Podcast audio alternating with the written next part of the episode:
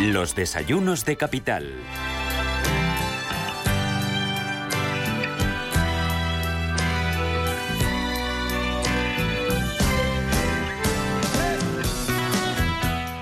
8 minutos de la mañana, Radio Intereconomía, Desayunos Capital de lunes, calentitos, cargaditos. ¿Con quién, Elena? ¿Quién me traes? ¿Qué tal? Buenos días, Susana. Bueno, pues hoy vamos a hablar de mentores, eh, porque hablamos precisamente de mentores y de empresarios que se ponen a disposición de estudiantes del último curso de carrera para ayudarles sobre todo a que, bueno, pues a identificar, a desarrollar y también a potenciar las competencias que son necesarias para su éxito profesional y también acompañarles en esa toma de decisiones. Es lo que hace en este caso la Fundación CID y es un acompañamiento muy importante y fundamental para bueno, pues potenciar esas competencias. En los últimos años se ha puesto en valor sobre todo también la necesidad de crear este tipo de programas para los jóvenes, para que estos jóvenes bueno, pues se acerquen a esta realidad del entorno laboral de una manera diferente. Y vamos a hablar y charlar en los próximos minutos eh, de cuál es el significado, de qué se aprende, de cuáles son esas competencias de este, que los jóvenes o nuestros jóvenes necesitan también para salir al mercado. ¿no?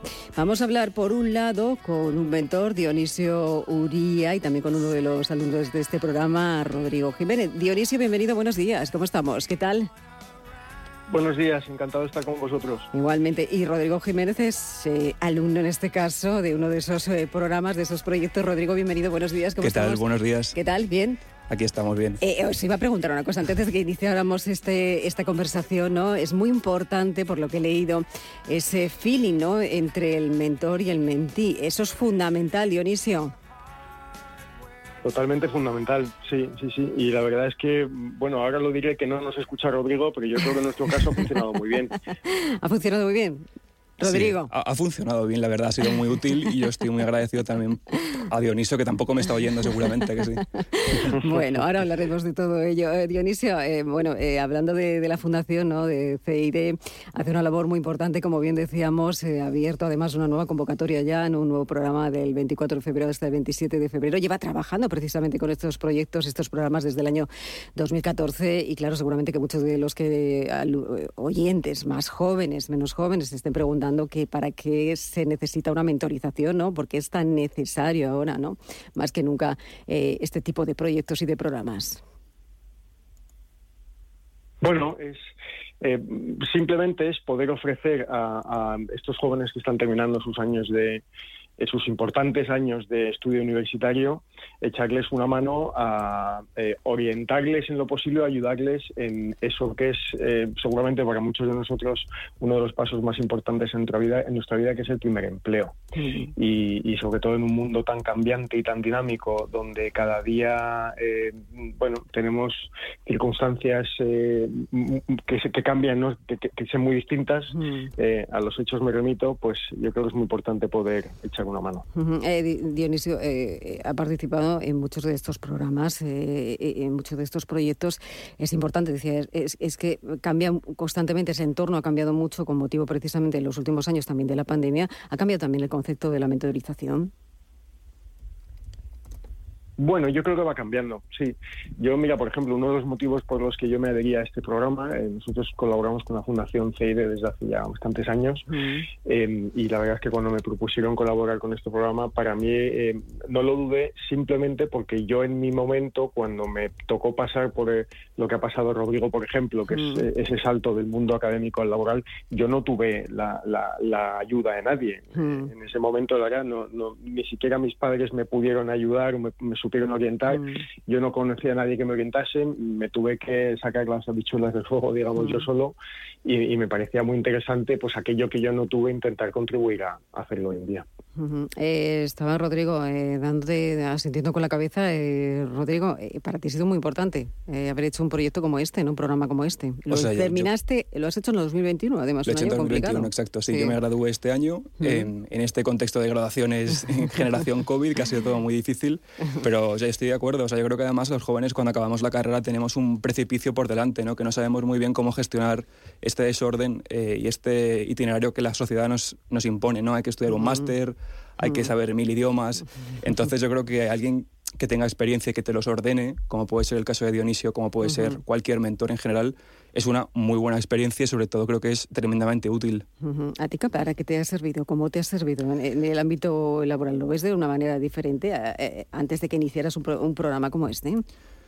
Yo creo que sí, además, es que en el mundo de la comunicación que viene aquí todos entendemos cómo funciona y lo, y lo, volátil que puede ser. Creo que hay que saber, en cierto modo, cuál van a ser, cuáles van a ser las ramas que tengan mayor empleabilidad, cuáles van a ser las que menos. Entonces, un mentor, como el caso de Dioniso, que está en activo y que además es un alto ejecutivo, te puede dar una visión muy holística, como se dice ahora, ¿no? de, todo el sector y de todas las, virtudes del mismo. Eh, Dionisio, eh, hablamos de los beneficios, hablamos de las virtudes, eh, como decíamos, lleva trabajando mucho tiempo con, alumnos, ¿no? como, es el caso de Rodrigo. ¿Cuáles son los, los, beneficios, no? si tuviéramos que explicarlo, tuviera que explicarlos, cuáles son los beneficios que aportan estos programas a los alumnos? Bueno, yo creo que básicamente eh, quitar ese miedo que suele haber, como decía Rodrigo, ese precipicio mm. al primer trabajo, entender cómo es el mundo laboral, entender cómo te, bueno, puedes desenvolver en el mundo laboral, eh, pues seguramente también dar alguna eh, connotación de lo que es trabajar en equipo, mm. de lo que es trabajar en un entorno con cierta presión.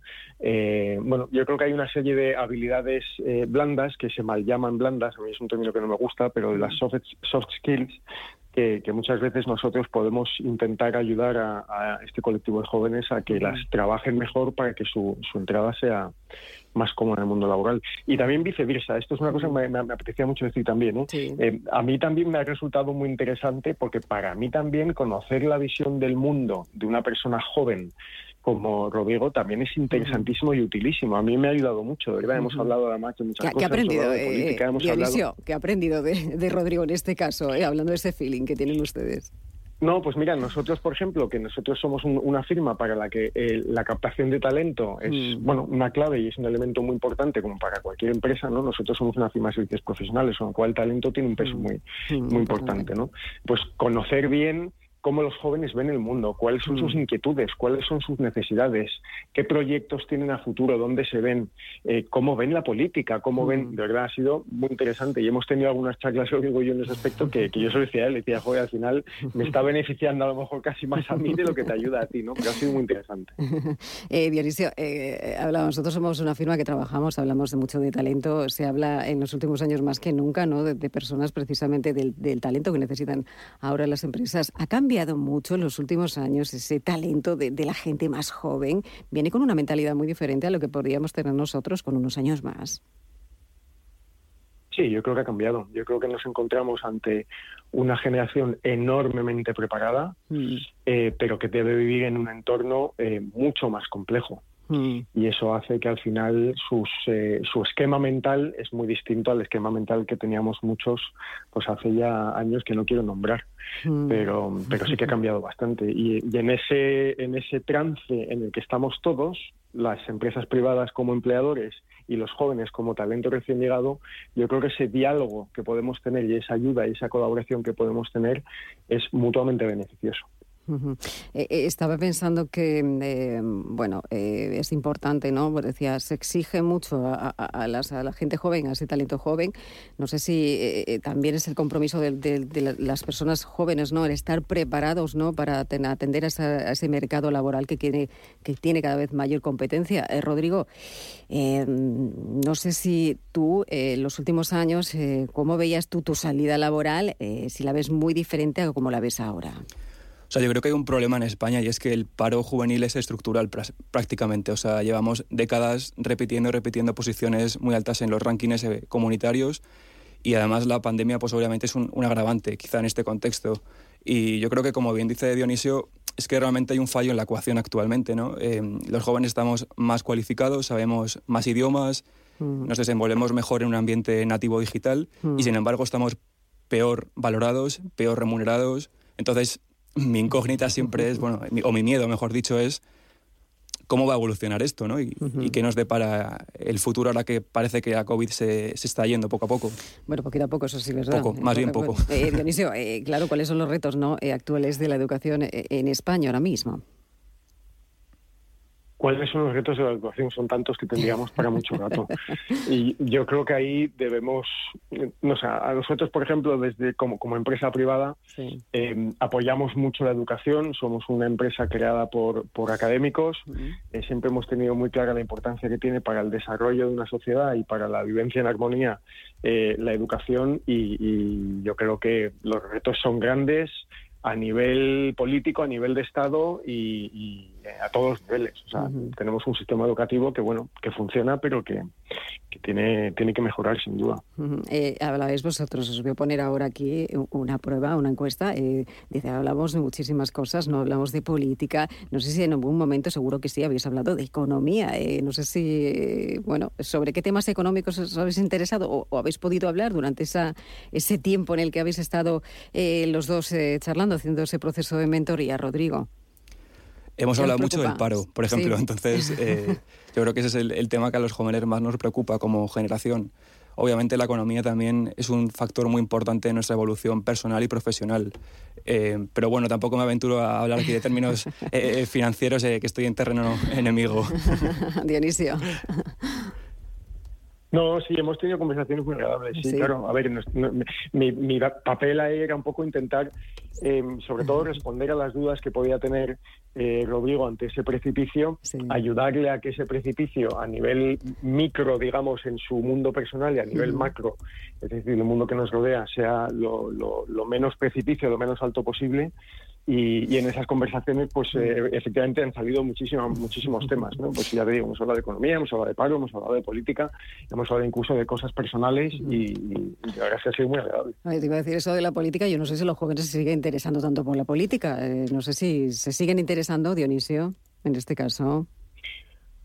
Pues mira, yo creo que se interesan seguramente más de lo que creemos. Yo, yo tengo la cierta sensación de que hay a lo mejor ocasionalmente algo de desafección, pero en el fondo yo creo que hay mucho conocimiento eh, lo que pasa es que bueno lo que hay que saber es eh, generar la motivación para que la gente se, se involucre más en el, aspecto político. Eh, hablabas tú también antes de las dudas. ¿Cuál es la principal duda, por ejemplo, no sé, que llegan ¿no? estos estudiantes a este tipo de programas? Porque entiendo que, que, que les surgen bastantes dudas, pero ¿cuál es la principal con la que ellos les cuesta más enfrentarse? Mm, bueno, yo creo que seguramente su futuro inmediato, ¿no? Pues mucho en la línea de lo que decía Rodrigo. Eh, ¿Qué tipo de contrato voy a tener? ¿Cuánto tiempo voy a estar aquí? ¿Voy a ser el eterno becario o voy a tener posibilidad de no ser becario más que el tiempo que me corresponde para aprender y luego voy a poder avanzar? Yo creo que eso, eso seguramente sea eso, ¿no? Desde un prisma además de muy de la inmediatez y del corto plazo, o sea, pensando a lo mejor a dos, tres años, que eso es un cambio generacional que notamos mucho frente a lo que fue, pues no sé, en mi época o otras épocas, ¿no? Donde eh, intentábamos planificar a más largo plazo y, yo creo que ahora, por cómo se estructura el mundo y por la estructura mental de estos jóvenes muy preparados, ellos piensan a un plazo más, más corto, yo creo. Eh, ¿Cuánto duran estas eh, mentorías? son seis, siete meses. Nosotros básicamente hemos estado, sí, seis, siete meses. la próxima convocatoria que decía... Sí, sí, no, no, no, perdona, adelante, dime. No, no, decíamos que la próxima convocatoria, lo anunciábamos antes, eh, eh, comienza ahora en, la próxima semana, el 24 de enero al 27 de febrero. Ahí los jóvenes que quieran o que necesiten o que necesiten una mentoría pueden acercarse y, bueno, y, apuntarse, ¿no? E inscribirse, porque, claro, cualquiera que nos esté escuchando, Dionisio, y pregunte por qué es necesario hacer una mentoría. Bueno, no sé si es necesario. Yo creo que es eh, es una ayuda colateral que viene muy bien. A lo mejor hay gente que tiene eh, la cabeza ya más colocada, que sabe muy bien hacia dónde tiene que tirar, eh, a lo mejor tiene unos padres que le han podido orientar o tiene, no sé, o sea, yo creo que es un plus. No sé si es algo necesario, pero sí creo que es un plus. Y desde luego por la experiencia que, hemos tenido este año con, con Rodrigo, por cómo está funcionando este programa en la Fundación Conocimiento y Desarrollo desde hace muchísimos años, que es uno de sus programas bandera, eh, yo creo que es un, plus eh, muy bienvenido. Eh, Dionisio, se va a hacer la pregunta este, ¿os ponéis puntuación, hacéis puntuación entre vosotros, entre mentores y mentís? Yo desde luego no se le ha puesto a Rodrigo y espero que Rodrigo no me lo haya puesto. Oficialmente no las hacemos, ¿no? oficialmente no. Bueno. Extraoficialmente quizás. qué bueno. bueno, oye, pues que ha sido un placer, ¿eh? Dionisio, Rodrigo, compartir estos eh, desayunos eh, con vosotros y sobre todo, bueno, pues seguir aprendiendo, seguir avanzando y también seguir aportando, que eso es lo fundamental, ¿no? Yo creo que es lo que se necesita como sociedad también y, bueno, ayudar a estos eh, gente joven, ¿no? Que llega a ese entorno laboral y que, bueno, pues que no sabe muchas veces cuál es su competencia, que ese es uno de los principales problemas. Se estudian, pero luego al final no saben hacia dónde se van a desarrollar, que yo creo que es uno de los principales problemas, Dionisio. Desde luego, desde luego, totalmente, y sobre todo que la vida da tantas vueltas que, que luego uno nunca sabe. Bueno, Rodrigo, tú lo tienes claro, ¿verdad? Más o menos. Ahora tengo trabajo, entonces debería decir que sí, ¿no? bueno, pero hay que seguir, ¿no? Hay que seguir remando y avanzando. Ah, pues muchísimas gracias, Dionisio, Rodrigo. Gracias, un placer. Un Buen día. Gracias a vosotros. Gracias, gracias.